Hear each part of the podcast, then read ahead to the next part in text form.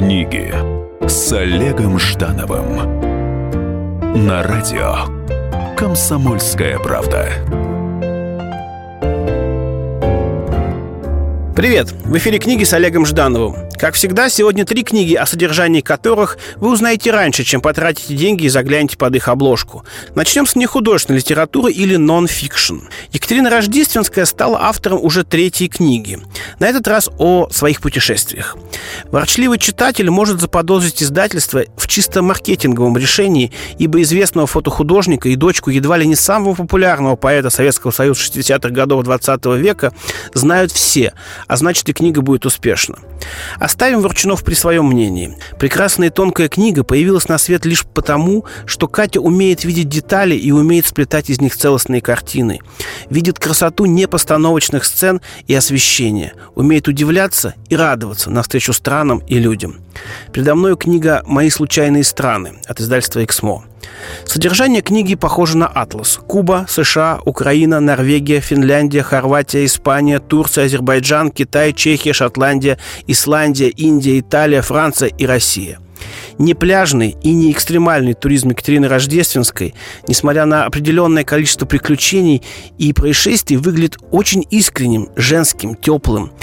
Она пробует каждую страну на вкус как национальную кухню в ресторане, и страна, как и еда, может ей не понравиться, показаться невкусной, грубой, неизящной.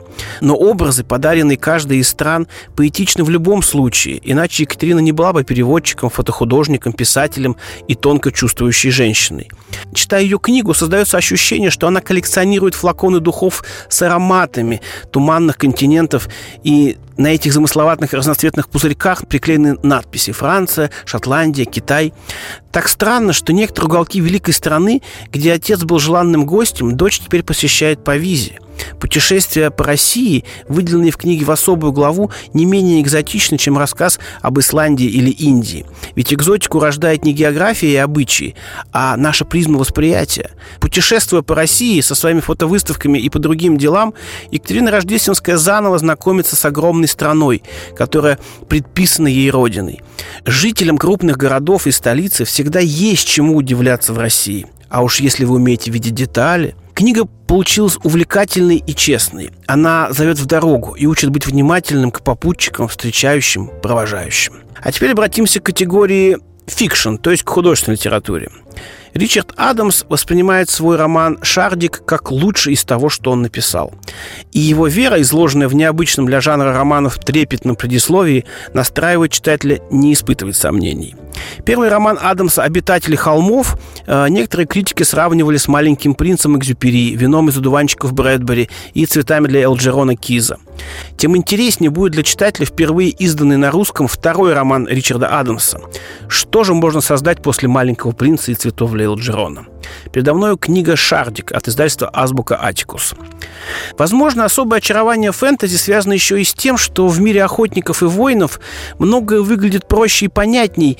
Мир, близкий к природе и к исконным страхам человечества, выглядит более искренним, чем сквозь призму межпланетных полетов и лазерных перестрелок. Ричард Адамс затрагивает в своем романе острые темы политической власти, коррупции и религиозного поклонения. Однако в декорациях жизни племен, империи и лесного пожара, который чуть не убивает огромного медведя, все эти темы звучат отчетливо и ярко. Полутона и нюансы не скрывают главного. Что же сложнее всего для героев и для самого писателя? Нравственный выбор, внутренние сомнения, одиночество и корреляция собственных моральных принципов с окружающей действительностью. Добавьте к этому удивительно реалистичные сцены лесного пожара, охоты при помощи лука, описание природы от листвы до панорамных картин и для вас станет ясно, почему «Шардик» может претендовать на достойное место среди лучших романов Брэдбери, Экзюпери и Киза. Адамс не вульгаризирует свой текст подачи в виде эпической саги или исторических хроник некого государства. Эти приемы вторичны, ибо описывают и оценивают результат, а не путь и борьбу. Роман проникнут поиском и сомнением, волшебным первобытным любопытством и желанием немедленно попробовать возникшую гипотезу на деле. Наверное, именно с этой эмоцией человек приручал огонь, пробовал на вкус новые для себя растения и изобретал первые лекарственные снадобья. Охотник Кильдерик познает мир и ищет свое место, проходя сквозь предрассудки различных социальных групп. После прочтения возникает странная мысль о том, что мир придуман нелюбопытными теоретиками, которые создают и внедряют шаблоны восприятия, боясь попробовать реальность на вкус, подойти к раненому зверю. И, наконец, встречаем книга «Удивление». Если бы в ресторане мировой литературы писателям полагалось бы сидеть рядом по жанровому единству, то за столиком сатиры сидел бы Рабле, Свифт, Салтыков, Щедрин и Войнович. Обычно сатирическая проза, поэзия и памфлеты возникают на фоне политического кризиса и слабой власти. В остальных случаях ерничать совсем небезопасно. Владимир Войнович страха не ведает. Его уже лишали советского гражданства, высылали из страны, вызывали на доверительные разговоры и исключали из Союза писателей. Все напрасно. Иронический скальпель Войновича продолжает скрывать дряхлость и лживые наросты на теле России. Передо мной книга «Малиновый пеликан» от издательства «Эксмо». Тонкий и безудержно насмешливый роман-памфлет о том, что можно назвать бредом нашей реальности. Бред вокруг нас не первичен, он отражение бреда в наших головах и душах. Помните, как булгаковский профессор Преображенский говорил о том, что разруха в головах, а не в клозетах? Владимир Войнович продолжает эту традицию. Бред, доведенный до абсурда, становится видимым и невыносимым, а значит появляется шанс на то, чтобы высмеять его и что-то изменить в своем мироощущении. Без абсурда и высмеивания враг не будет повержен. Так, например, в романе есть эпизод, из которого становится ясно, что клещей над российскими лесами уже давно распыляют американские спутники. Или эпизод, когда большой чиновник сбивает насмерть маленькую старушку на пешеходном переходе, а после этого события слегка волнуется. Клещи и большие чиновники в романе Войновича реалистичны и являются носителями бреда, как энцефалита или коррупции. Однако автор не делит мир на белое и черное. Иронии и шаржа не избежать никому. Это и есть объективность и умение смеяться над собой. В романе совершенно справедливо звучит недоверие к человеку, который считает, что он ни в чем не виноват и ничего противозаконного не сделал. Грехи явные и скрытые спрятаны в шкафах каждого из нас. Памфлет, написанный и изданный в период сильной государственной власти, несет как минимум два важнейших послания.